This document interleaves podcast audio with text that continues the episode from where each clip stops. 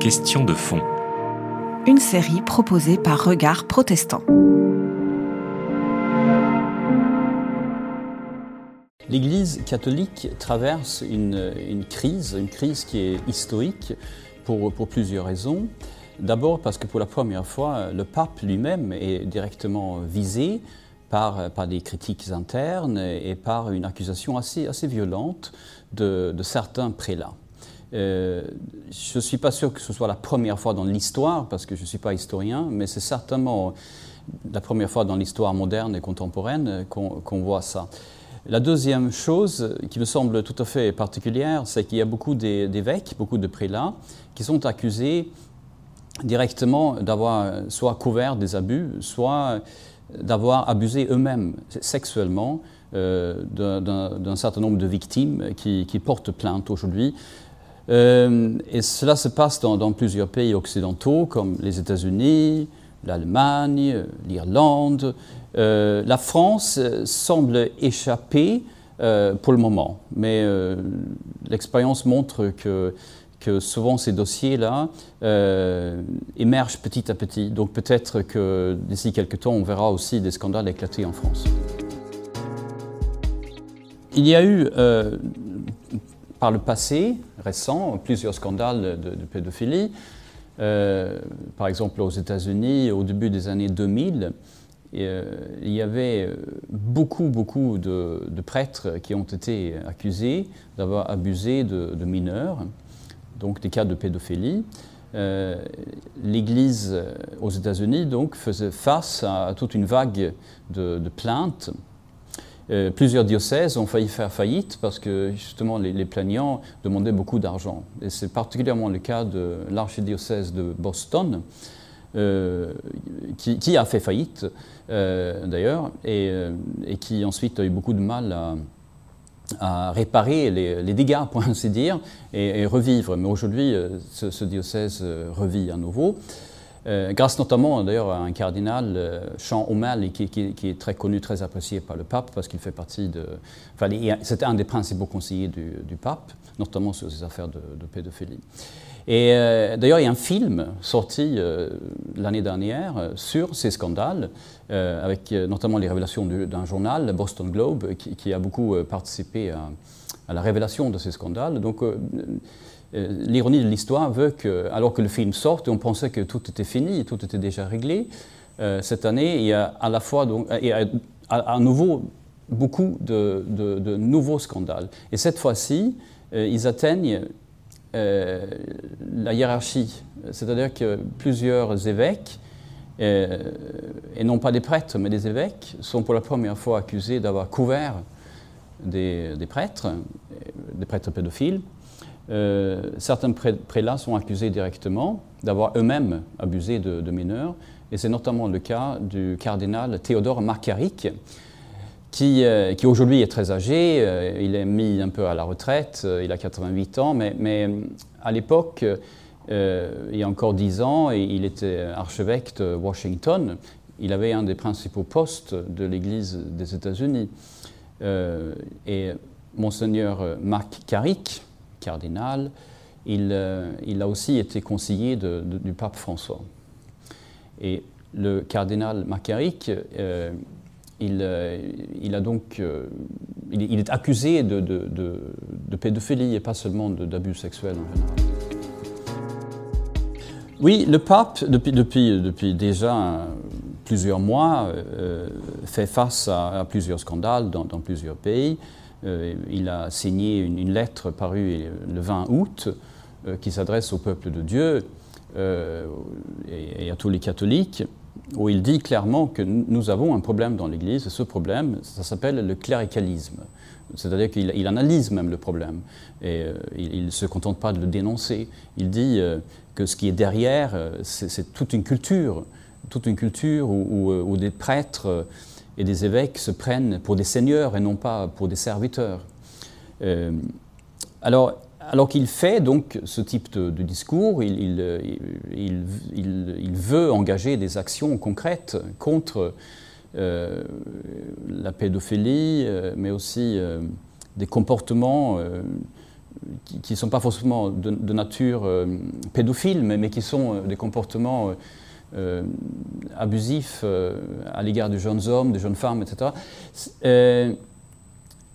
alors qu'il fait ça depuis plusieurs mois, il y a pourtant des, des évêques qui considèrent qu'il ne fait pas assez. Il y a même donc un évêque euh, enfin qui a le rang d'évêque, qui s'appelle Monseigneur Vigano, qui était nonce pendant longtemps aux États-Unis, euh, et qui, euh, qui, accuse le pape d'avoir lui-même couvert, notamment Monseigneur Macaric.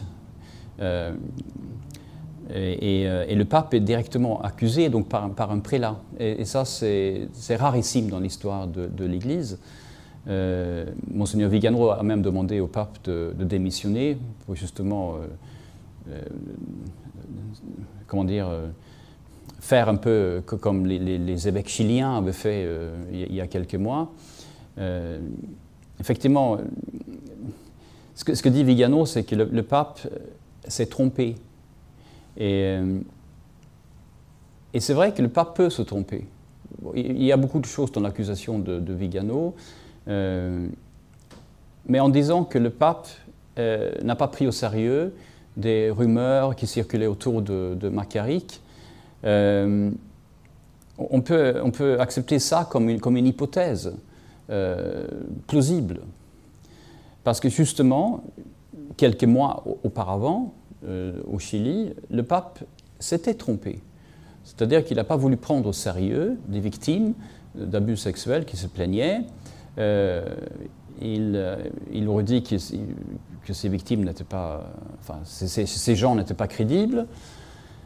Et, euh, et finalement, on a découvert, il a découvert lui-même qu'en fait, il était mal renseigné. Et il a présenté ses excuses, d'abord à l'égard des victimes. tous les évêques chiliens ont démissionné comme un seul homme.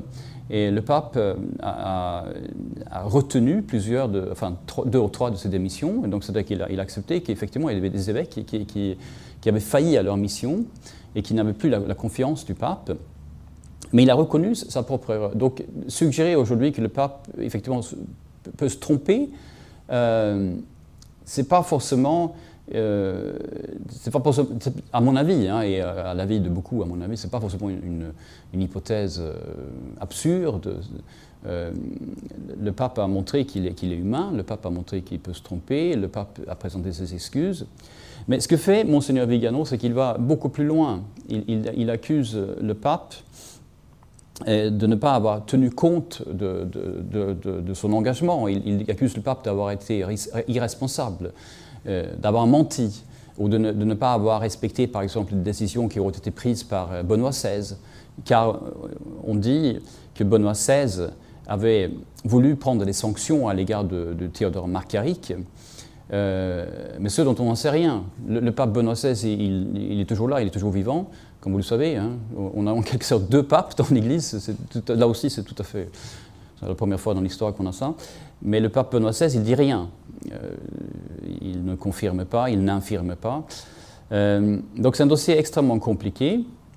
Ce qu'on peut dire aussi, et ce qu'il faut savoir, euh, c'est que Monseigneur Vigano, il est connu pour être, il est connu pour être un conservateur. Alors un conservateur, non, il n'est pas américain, mais il a beaucoup d'amis aux États-Unis puisqu'il a été nonce aux États-Unis. Et aux États-Unis, il y a beaucoup de conservateurs qui, qui ne sont pas contents du pape et comme d'ailleurs donc Monseigneur Vigano lui-même. Et, euh, et, aussi dans d'autres pays, même en Italie, euh, en France aussi, il y, a, sans doute des évêques, euh, ou en tout cas des hommes d'Église qui ne sont pas contents du pape. Et c'est sûr que toutes ces personnes-là, on va dire beaucoup de conservateurs qui ne sont pas contents du pape, ils profitent de ce dossier. Ils profitent de cette lettre de Vigano. Ils profitent de toutes les accusations qui sont faites à l'égard du pape pour dire que vous voyez bien, euh, ce, pape, euh, euh, ce pape ne peut plus être pape. il faut qu'il cède sa place. Et, c'est très difficile de, séparer le vrai du faux dans, ce dossier. D'autant plus que les, principaux témoins, c'est-à-dire le pape Benoît XVI et le pape François, n'en parlent pas. Ils, ils, ne répondent pas à la critique. ils disent rien pour l'instant. moi, je pense qu'on peut critiquer le pape. Le, pape lui-même nous demande sans cesse de prier pour lui. Le pape lui-même, le pape François, dit, souvent qu'il parfois il se trompe, il, insiste sur sa propre humanité. Ce qu'il faut faire si on veut être catholique, selon les règles de, l'Église, c'est d'être bienveillant, d'être objectif, euh, de respecter le pape pour ce qu'il est, c'est-à-dire le vicaire du Christ, mais non pas le Christ lui-même. Aujourd'hui, on demande des comptes à l'Église. Et euh, ce qu'on voit particulièrement aux États-Unis, où il y a des manifestations tous les jours devant euh, certaines cathédrales contre certains évêques, dont on dit qu'il faudrait qu'ils démissionnent parce qu'on demande des comptes. Il y, a, ce terme-là qu'on ne peut pas traduire en, français, mais qui est accountability. C'est-à-dire qu'on veut que l'institution euh, euh, rende des comptes un peu comme n'importe quelle institution le ferait, un peu comme effectivement dans le, dans le protestantisme. et ça, je crois que c'est nouveau, c'est un nouvel élément. Euh, et je pense que l'Église catholique, euh, en général, hein, a, du mal à, répondre à cette demande. ils ne savent pas comment faire. Les évêques sont un peu perdus en ce moment. On le voit aussi en France, hein. euh, même s'il y a moins de scandales en France actuellement. les évêques français ne savent pas comment réagir face à, cette réaction qui, vient des fidèles. Alors, et les fidèles ne sont pas forcément des libéraux, des progressistes, des conservateurs, de gauche, de droite, ils, viennent de, tous les bords. Hein. Donc, euh, c'est pour ça aussi que quand on dit par exemple, surtout les conservateurs qui réagissent parce qu'ils ne sont pas contents du pape, euh, ce n'est pas exact. Euh, il y a beaucoup de gens qui sont mécontents dans l'Église aujourd'hui, et, et, certains de ces conservateurs ils sont mécontents, pas parce qu'ils sont conservateurs, mais parce qu'eux aussi, ils réclament des comptes, un peu comme ferait n'importe quel 68 heures, si vous voulez. C'est une réaction 68 heures dans, l'Église aujourd'hui, c'est-à-dire qu'on on, veut que la direction assume. Il y a aussi un scandale MeToo dans, l'Église catholique, et ça vous avez aussi dans le protestantisme. Je, me permets de le rappeler quand même. Les, protestants n'échappent pas à ce type de problème. Hein. Mais, euh, mais peut-être que les protestants euh, l'assument un peu mieux, euh, parce qu'ils euh, ont l'habitude, en tout cas les pasteurs protestants, me semble-t-il, ont l'habitude d'être face à, leurs fidèles et doivent rendre des comptes. Oui, moi, personnellement, je pense qu'il y a un problème, tout à fait. Je pense qu'il y a un problème avec la sexualité. L'Église a une attitude à l'égard de la sexualité euh, qui n'est pas adapté à la, réalité. Euh, L'Église semble faire comme si les prêtres euh, n'avaient pas une sexualité, ou en tout cas pas une vie sexuelle. Or, on découvre que beaucoup, enfin un certain nombre de prêtres ont apparemment donc une vie active, sexuelle, et ce sont souvent des homosexuels. Et là, eh, on entre dans une autre problématique, qui, est celle de, la très fréquente homosexualité de, prêtres. Et euh, je pense qu'on peut dire que l'Église, effectivement, l'Église au sens euh, institution, euh, n'a pas bien intégré cette problématique dans, sa façon de, de former les prêtres. Aujourd'hui, on, découvre qu'il y a beaucoup d'abus euh, dans les séminaires. Alors, que se passe-t-il dans les séminaires? Dans les séminaires, c'est un lieu de formation pour des jeunes hommes. Euh, dans les séminaires, euh, si beaucoup de, jeunes hommes sont effectivement homosexuels, si ceux qui viennent enseigner, des théologiens, des, évêques, etc., sont aussi homosexuels, et s'ils sont dans un milieu un peu fermé, il ne faut pas s'étonner après qu'il y ait des abus, ou en tout cas des, choses qui ne correspondent absolument pas à, la règle de vie qu'on impose aux prêtres.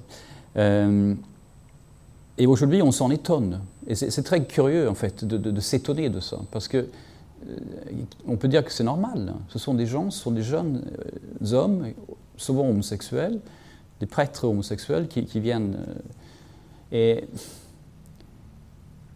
Il ne faut pas être étonné qu'après il peut y avoir des, problèmes de ce type-là. Euh, il y a des communautés catholiques où ça se passe beaucoup mieux, où il y a beaucoup moins de problèmes.